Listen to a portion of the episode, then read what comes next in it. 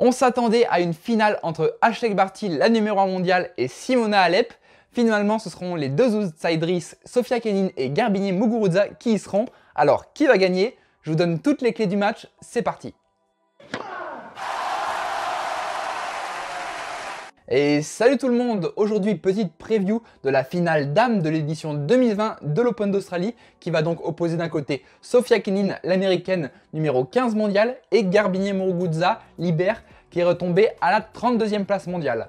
Alors ce sera leur deuxième affrontement sur le circuit. Le premier avait lieu il y a quelques mois seulement, c'était euh, à Pékin au premier tour euh, l'an dernier, où c'était euh, Sophia Kenin, l'américaine, qui s'était imposée en 3-7.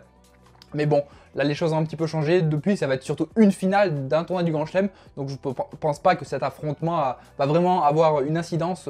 En tout cas, pour l'Espagnol, avant d'arriver en finale, elle a passé 9h50 sur les cours. Elle a notamment éliminé Rogers, Tomjanovic, Svitolina, Bertens, Pavluchenkova et donc Simona Alep en demi-finale. Mais je vais y revenir. A noter que le tout premier set qu'elle a perdu de ce tournoi contre Rogers, c'était un set, c'était une bulle tout simplement. Elle a perdu le, tout premier set 6-0. Donc de là à l'imaginer euh, remonter tout et l'avoir finalement en finale, c'est assez rigolo comme anecdote. A savoir aussi qu'elle a euh, sorti 4 têtes de série, dont 3 top 10 en la personne, donc de Svitolina et de Bertens, à chaque fois en 2 sets. Un très gros match de la part de l'Espagnol. Et Simona Alep après en demi-finale dans un gros match aussi, donc je vais en parler. Sofia Kenin a passé 9h45 sur les cours, donc soit à peu près la même durée, donc au niveau physique, il n'y aura pas vraiment d'incidence. Elle a sorti sur son parcours Trevisan, Lee, Zhang, Coco Goff, la jeune américaine, 11 Jabber, la tunisienne, qui a fait un très beau parcours, et donc Ashley Barty, la numéro 1 mondiale. Elle n'a perdu qu'un seul set en 8 c'était donc contre Cory Goff. Mais je vais revenir un petit peu plus en détail donc sur leur demi-finale. Tout d'abord, Sofia Kenin, dans ce premier match des demi-finales femmes, a sorti dans un gros match euh, de près de 2 heures euh, Ashley Barty, la numéro 1 mondiale, 7-6, 7-5.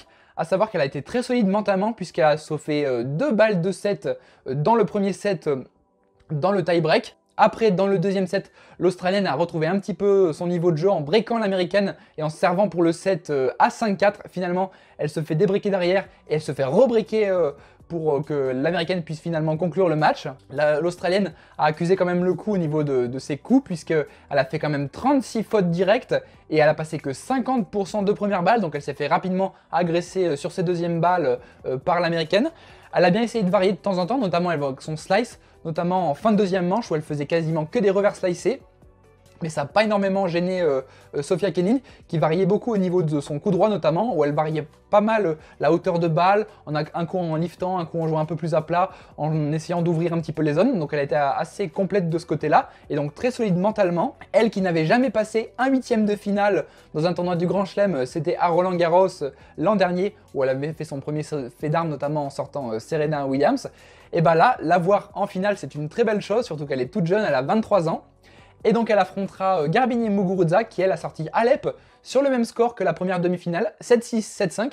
Et vous allez voir que c'est quasiment le même scénario. Alep a eu 4 balles de 7 dans la première manche, toutes sauvées euh, euh, par l'Espagnol. Dans le deuxième set, elle break Alep pour finalement servir pour le set à 5-4. Et là, elle se fait débreaker par Muguruza qui revient et qui rebreak pour s'imposer 7-5 finalement. Alep qui a pourtant essayé de faire le jeu en étant assez agressive, mais après elle le, dira en conférence de presse, elle a assez souffert euh, de la chaleur puisqu'il faisait presque 40 degrés en pleine journée euh, ce jour-là. En tout cas, Muguruza s'est appuyé sur une très bonne première balle de service, euh, même si son pourcentage n'était pas très élevé. De toute façon, je vais vous afficher toutes les statistiques des deux demi-finales. Donc elle a passé 10 aces, ce qui montre que c'est vraiment une arme son service, mais par contre elle a fait quand même pas mal de fautes directes, 44 fautes directes, donc ça, ça sera vraiment un point amélioré pour cette finale si elle veut s'imposer. En tout cas, elle qui n'avait plus dépassé les huitièmes de finale depuis sa demi-finale à Roland Garros 2018, ça fait plaisir de la voir à ce niveau-là et donc elle va gagner sûrement beaucoup de place et peut-être si elle continue sur cette lancée dans les prochains mois, on va la voir revenir dans le top 10 voire peut-être dans le top 5. Ce serait sympa pour elle qui a quand même gagné deux grands chelems, on le rappelle. Au niveau des clés du match, ce sera pour Muguruza d'être très agressif en essayant de dicter le plus possible les échanges en fond de cours, puisqu'elle reste principalement une joueuse de fond de cours, avec un jeu très à plat, donc qui peut l'avantager pour gagner des points assez rapidement en ayant une vitesse de balle assez élevée. Elle pourra s'appuyer sur son coup droit, qui est son coup phare, mais aussi elle pourra s'appuyer sur son service qui est vraiment une arme dans sa panoplie. Alors certes, elle n'a pas eu forcément un très haut pourcentage de première balle euh, en demi-finale, donc ce serait un point vraiment amélioré si elle veut battre Kenin. En tout cas, elle a fait 33 aces depuis le début du tournoi contre seulement 8 à son adversaire pour cette finale.